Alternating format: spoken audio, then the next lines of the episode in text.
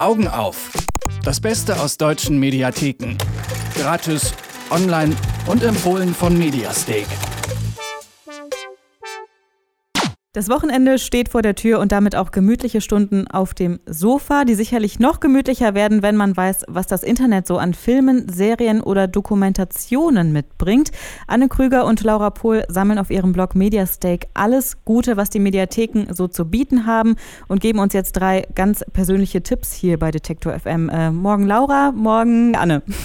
Hallo. Hallo. Diese Woche ist ja tatsächlich alles dabei. Wir haben eine Serie, wir haben eine Dokumentation und auch einen Film oder eine Biografie. Womit starten wir denn? Wir starten mit der Dokumentation Die große Zuckerlüge, die zeigt, wie verzuckert unser Essen ist. Keine Schokolade auf dem Sofa. Doch, das schon, aber wie es so immer ist, alles in Maßen. Wir erfahren aber natürlich in der Dokumentation, dass wir oder unser Körper einem so hohen Zuckerkonsum ausgesetzt ist wie noch nie. Also man muss sich das mal überlegen, 74 Prozent aller abgepackten Nahrungsmittel enthalten Zuckerzusätze und man weiß das nämlich gar nicht, weil diese getarnt werden und einfach verschiedene Bezeichnungen bekommen. Und zwar gibt es ganze 56 Bezeichnungen für Zucker, die einem suggerieren, ah, okay, das ist ja hier gesund, was ich esse. Und so kommt es, dass wir viel zu viel Zucker zu uns nehmen, auch unbewusst. Und ähm, normal oder in Maßen wäre laut äh, der Weltgesundheitsorganisation maximal zwölf Teelöffel am Tag. In Europa nehmen wir aber durchschnittlich 17 Teelöffel Zucker am Tag zu uns und in den USA sind es sogar 19,5. Und da wundert es einen auch gar nicht mehr, dass neben den chronischen Stoffwechselkrankheiten Herzkrankheiten und Übergewicht immer häufiger werden. Und was auch sehr erschreckend ist, dass immer mehr Jugendliche an Diabetes leiden und auch die nicht alkoholische Fettleber bei Kindern immer häufiger wird. Dann zeigt die Dokumentation aber noch was anderes, was ich noch viel, viel krasser fand eigentlich.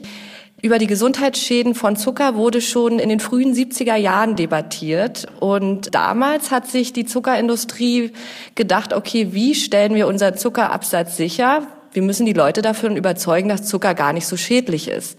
Und so kam das, dass wirklich 40 Jahre lang die Öffentlichkeit und am Ende vor allem der Verbraucher getäuscht wurde und durch eine ausgeklügelte PR-Kampagne zum Zucker verleitet wurde, zum Zuckerkonsum. Und heute ist es eigentlich ähnlich. Die Zuckerindustrie fordert immer weitere wissenschaftliche Beweise, also wenn andere Gegenstimmen aufkommen. Und so gibt uns die Dokumentation Die große Zuckerlüge einen Einblick daran, wie viel süßes Gift wir eigentlich zu uns nehmen und ja, auch wie einflussreich die Zuckerlobby immer noch ist. Okay, was habt ihr noch dabei als zweiten Tipp? Ja, wenn jemand anstatt einer Dokumentation lieber einen Film schauen möchte, da haben wir einen sehr, sehr, sehr tollen Film, gerade auf Mediastake. Äh, Schmetterling und Taucherglocke heißt er. In dem geht es um die wahre Geschichte von Jean-Dominique Bobby. Das war bis 1995 der Chefredakteur der französischen Elle. Und in den 90er Jahren war Bobby international bekannt und er führte ein schillerndes Leben zwischen Laufstegen, Champagnerpartys und Jetset. Jedoch hat er im Alter von 43 Jahren einen Schlaganfall erlitten und danach lag er für drei Wochen im Koma. Als er aufwacht, ist er dann am ganzen Körper gelähmt. Allerdings funktioniert sein Verstand noch einwandfrei. Und er kann hören, er kann sehen und mit einem Auge blinzeln, jedoch nichts anderes mehr bewegen. Sein Geist ist gefangen in dieser bewegungslosen Hülle.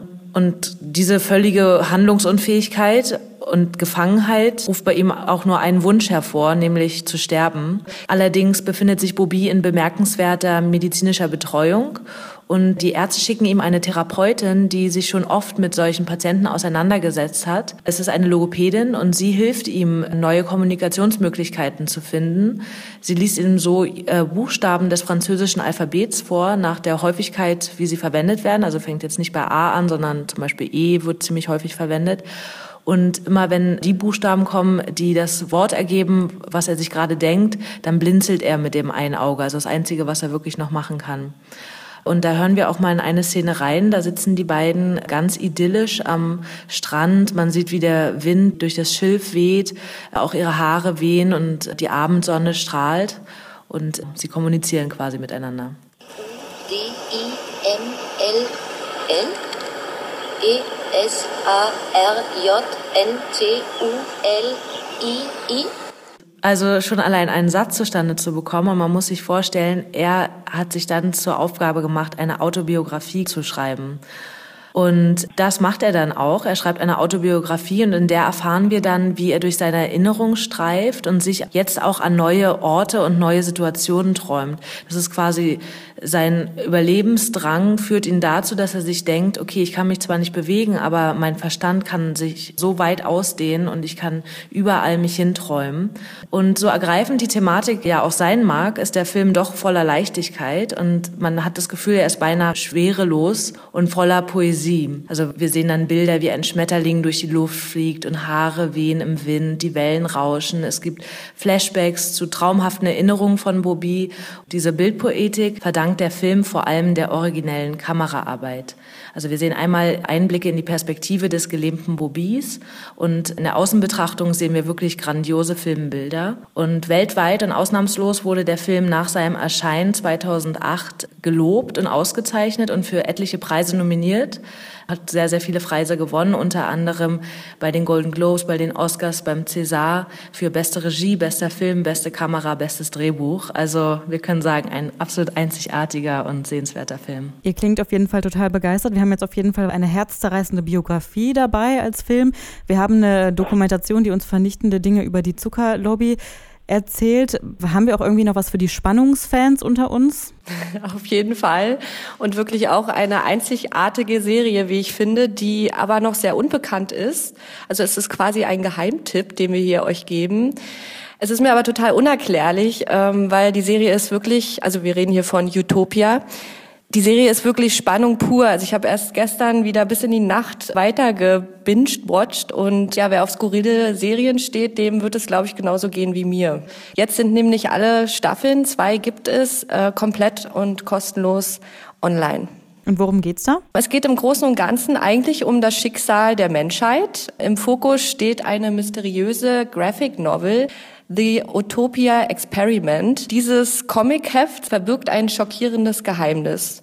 Becky, Wilson, Grant und Ian, das sind vier Comic-Fans, die sich im Internet kennengelernt haben, kommen nach und nach einer unheimlichen Verschwörung auf die Schliche, die die Menschheit bedroht. Und als dann plötzlich Jessica Hyde auftaucht, und diese scheint viel mehr über das Manuskript zu wissen als alle anderen, wird der Gruppe langsam klar, mit wem sie sich da eigentlich angelegt haben. Ja, und The Network geht tatsächlich über Leichen, um dieses Comic in die Hände zu bekommen. Und somit werden die vier Comic-Fans plötzlich zu Gejagten. Äh, Utopia konfrontiert uns mit einem Zukunftsszenario, das gar nicht so utopisch ist. Also es geht um mächtige Drahtzieher in der Wirtschaft und in der Politik. Es geht über die Überbevölkerung unseres Planeten und den Rohstoffmangel und auch die Nahrungsmittelknappheit. Also doch reale Gefahren auch. Die Serie spielt ganz klar mit den Ängsten, Zukunftsängsten und Problemen, die jetzt schon auftreten, aber auch noch auftreten werden und nicht nur die spannende Handlung zieht einen aber dabei in den Bann, es ist auch die Machart der Serie. Also berauschende Farben, schräge Charaktere und wirklich ein phänomenaler Soundtrack machen Utopia, wie ich finde, wirklich zu einer der besten Serien der letzten Jahre. Okay, äh, dann sehe ich auf jeden Fall schon lange Nächte auf uns alle zukommen. Eine Serie voller Spannung Utopia, Schmetterling und Taucherglocke, eine Biografie über einen erfolgreichen Typ, der sich nach Tagen im Koma an ein völlig neues Leben gewöhnen muss und eine Dokumentation, deren Titel eigentlich alles sagt, kann man sagen. Die große Zuckerlüge, so mächtig ist die Lobby. Drei Tipps, die Laura Pohl und Anne Krüger aus den deutschen Mediatheken zusammengesucht haben. Alle auch zu finden auf ihrem Blog mediastake.com. Vielen Dank euch. Ja, danke schön. Schönes Wochenende. Augen auf. Das Beste aus deutschen Mediatheken. Gratis, online und jede Woche auf Detektor FM. Noch mehr Tipps gibt's jeden Tag auf mediastake.com.